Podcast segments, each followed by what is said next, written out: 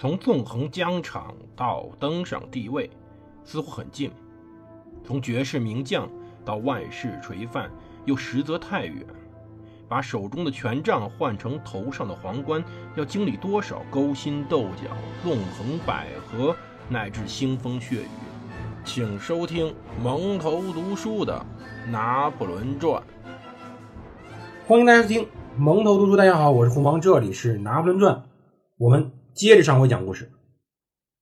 我们上回其实说过，拿破仑这时候军队已经接近散架了，他的整个军队中。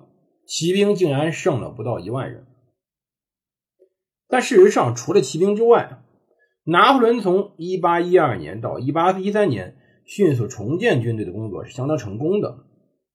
新的大军团有时候呀被我们理解错了，这时候的拿破仑大军团实际上绝非是两万五千名蹒跚越过涅曼河退却的老兵和一大群被称为玛丽路易斯。或者说，就是一八一三年、一八一四年征集的年轻新兵的混合物。其实，一八一三年一月，那些没有投入战斗的部队就足以援救欧人旧大军团残部。先是当时格勒尼耶师和拉格朗日师的两万七千名，他们从来没有参加过征俄之战，等于说他们是总的预备队。同时，事实上。拿破仑在远征的时候，为了保护后方，也为了做备份，在沿途留下大量的骨干部队。为了保证战局的顺利，拿破仑在进攻俄国途中，在沿途上留下大量的骨干部队，以便在必要的时候重建个团。作为一个优秀的统帅，他是清楚留一手在整个战略意义上的重要作用的。比如说，拿破仑禁卫军。一八一二年战局前夕，禁卫军理论上有五万六千人，名义上进入俄国的禁卫军各单位一共有三万八千人，实际上过涅曼河时候只有两万七千人。一八一二年入侵俄国青年禁卫军各团几乎全军覆灭，但是青年禁卫军有两个营在巴黎，两个营在德意志，以及这四个营和青年禁卫军留在西班牙的四个完整团作为核心。是完全可以重建起来一支完整的禁卫军的，而同时，前往西班牙和拿破仑帝帝国中各个方面服役的团，都在法国内留有后备营。卡米耶鲁塞在他对1813年大军团研究中提到了，但是没有统计人数。普鲁士总参谋部撰写的战局历史中，估计有一万人左右。到底有多少法国部队从西班牙撤出？这个问题上。其实没有任何清晰的史料，最小数字大概是两万人离开了西班牙。当然，大家都认为从西班牙战局中抽调部队是法军的精英。另外，法国的港口里还部署着大量的海军炮兵，比如说，仅在法国各港口里就抽调了一万两千名，现在也归入大军团。即使第一波新兵，所谓七万五千人的军团士兵。在一八一三年初到后面应战之时，已经准备了九个月，这是核心，是整个后来面对战争的核心。可以说，拿破仑超过二十万人的部队面临仅有十一万人的联军。即使俄军和普军里有相当多老兵，但法军还有拿破仑这位统帅，所以我们说到底双方的战斗力谁强，还真的不好说。当时联军呢排成两路大纵队，一边是普军，一边是俄军，撤回到易北河对岸。法军使用步兵的速度追赶他们。普军自然想退往北方保卫柏林，而俄军想去东边掩护贯穿波兰的交通线。维特根施坦因在找机会攻击法军侧翼，他也猜到拿破仑可能要去找柏林的事儿，于是，在包岑附近聚集军队。包岑。距离奥地利边境八英里，维特根施坦因可在这个地方掩护柏林和德累斯顿。五月八号，拿破仑本人到了德累斯顿，待了十天。他得到了青年禁卫军的一个师，老禁卫军的四个营，把萨克森的军队编入大军团的一个军，让欧人去了意大利，防止奥地利入侵。此外，他确立了三条通往法国后方的独立交通线。拿破仑在此时整个战争规划非常的清晰，可以说他在之前如同人类在自己的各个脏器中存储血液一样，在经过大出血以后，这些脏器的血液迅速补充到拿破仑帝国这个身体的血管里，来保卫他的自身。拿破仑后来干了更有让人全世界让全世界震惊的事情，就是说。他致信前首席情报官傅歇，这位老兄已经很长时间没出现在我们的故事中了。他让对方尽快悄悄到德累斯顿，他希望他可以在普鲁士事件后迅速的接管这个国家。当时在巴黎，确实没有人知道这事他让傅歇装出去参战的样子，只有摄政皇后知道傅歇离开。他很高兴，拿破仑很高兴可以招傅歇来担任新的职责。傅歇与英国秘密谈判后就被解职了，这个我们前面说过。当然，他们两个人的关系也破裂了。后面的事儿我们会说到有关他的问题。其实呀，拿破仑此时问题在于他手上没谁可用了。一个帝国发展到现在，说句实话，帝国里面在风雨飘摇之时出现若干个叛徒，这事不奇怪。我们想想，我们中国在抗日战争之时。究竟有多少人是不可靠的？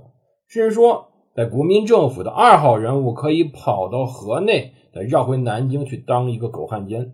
那么想想拿破仑帝国时候，究竟有多少人会投向俄国、投向普鲁士？忠实，拿破仑身边的忠实顾问圈子在一点一点的崩溃，一点一点的缩水。这就是他在俄国失败的一个后果。奥地利继续武装，非常的好战。这使得拿破仑很担心。拿破仑实际上是奥地利的女婿，但实际上这种婚姻能够保障他的帝国有多久？什么也保证不了。到五月十八号，拿破仑离开德累斯顿，他要去施普雷河，设防城镇包层进攻联军主力。其实呀。当时整个环境还是不错的，他也给玛丽路易斯写了信，人们后来也能够根据这些信去猜到这一点。而拿破仑当时给欧仁写信，让欧仁组织六个团，当然他也为欧仁的女儿洛伊希滕贝格的约瑟芬这位六岁的小姑娘，在意大利的埃米利亚罗马涅地区创立了一个加列拉公国。并且告诉欧人，小约瑟芬将如何获得加列拉的收入。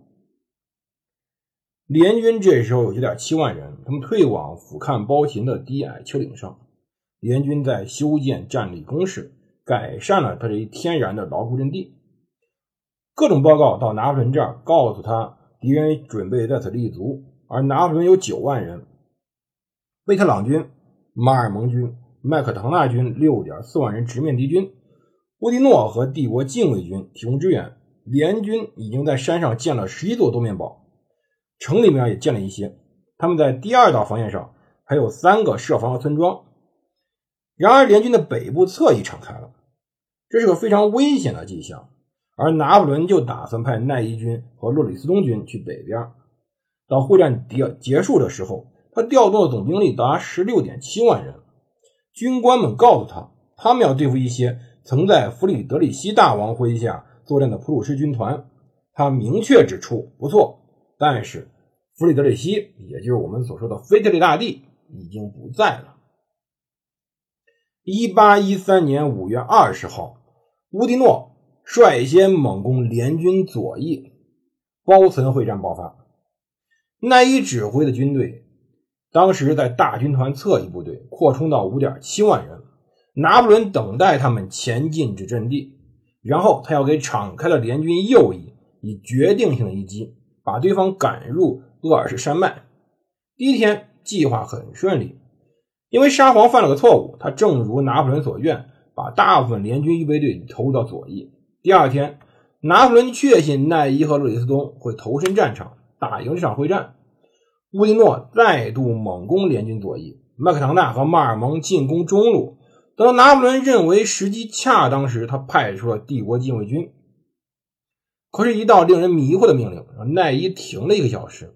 他来迟了。联军察觉到险情，退往安全地带，伤亡人数非常惨重。法军有二点一万人死伤，联军犹有攻势，损失大概是法军的一半。缺乏骑兵，说拿破仑无法让战术胜利发挥任何作用，追不上人家呀。拿破仑赶走了普军，赶走了俄军，仗打的还不错，但是没办法，他最后。还是没有完全的解决问题，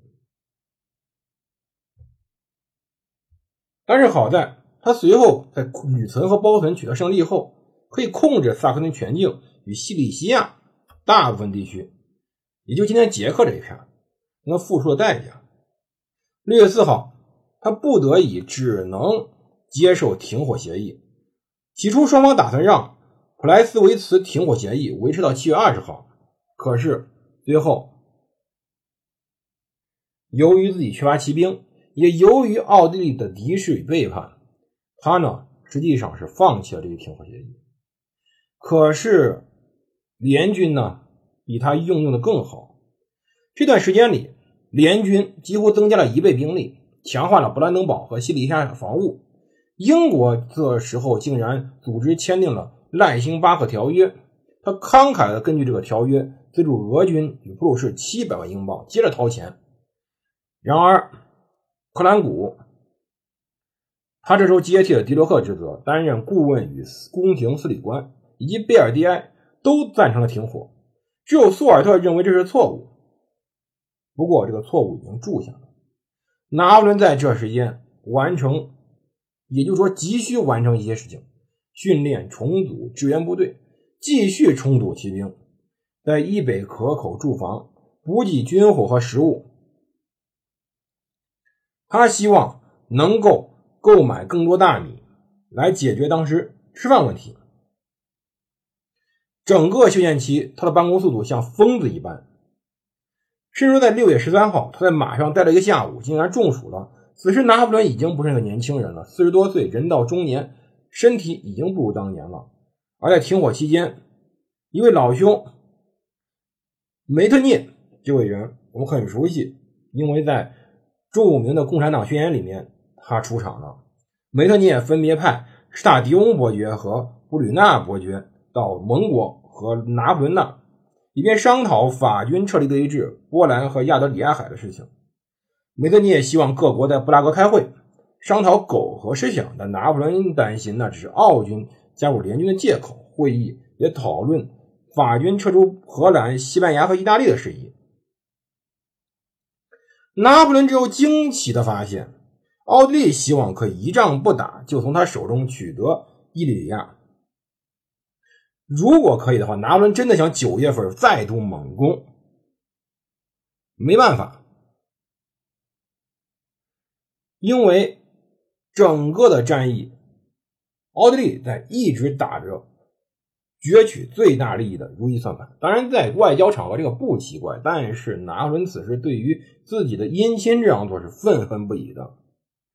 很多元帅指出，如果停火协议废止，法军就得撤回莱茵河，而皇帝本指出，这意味着永久放弃奥德河、维斯瓦河、易北河上要塞以及丹麦、波兰、萨克森、威斯法利亚这些盟国。如果这样，他的失败几乎是注定的。他吼道：“他说，你们的聪明才智呢？十场败仗也难以让我退到那儿。你们现在让我立刻过去。可是元帅们说的也不错，通往德累斯顿漫长的补给线实际上是拿破仑现在的问题。很有可能，整个补给线问题会导致拿破仑的盟国解体，盟国崩溃。”整个围绕德累斯顿、围绕俄军、围绕俄军轻骑兵战略的讨论，一直持续了很多天。最后结果是没有任何结果。六月十三号，他回复萨马里道：“没有人比我更关心媾和，但我不会达成屈辱的和平，或者不出六个月就让我们再开战的和平。不要灰心，这件事与你无关，不要插手。”而此时，梅特涅正在各方之中进行斡旋，究竟随后的外交场上是否能取得成果？拿破仑是否要接着通过战局来解决一切？而将来真正的恐惧与不确定性会如何决定拿破仑的命运？我们下期再讲。这里蒙特读书，我是胡蒙，我们明天见。